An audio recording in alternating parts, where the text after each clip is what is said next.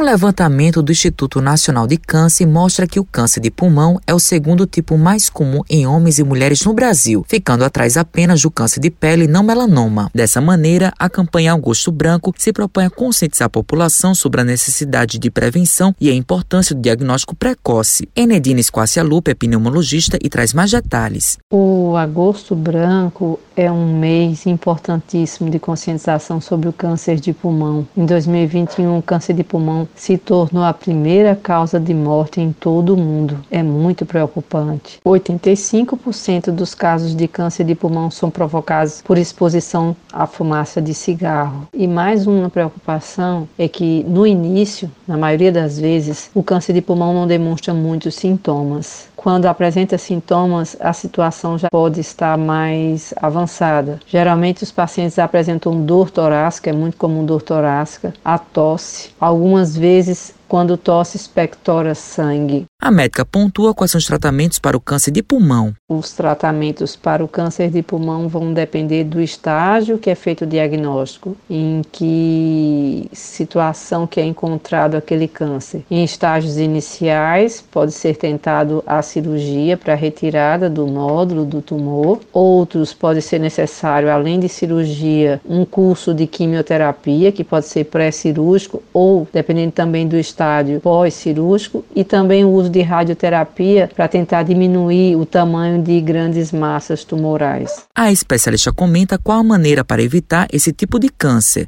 Sem sombra de dúvida, a grande prevenção do câncer de pulmão é não fumar, ou quem está fumando parar de fumar o quanto antes. O cigarro não tem prevenção. Não adianta o indivíduo fumar, fazer atividade física, se alimentar adequadamente. Isso não vai compensar os danos do cigarro. Para não ter câncer de pulmão, a saída é não se tornar fumante. Matheus Silomar para a Rádio Tabajaro, emissora da EPC, empresa paraibana de comunicação.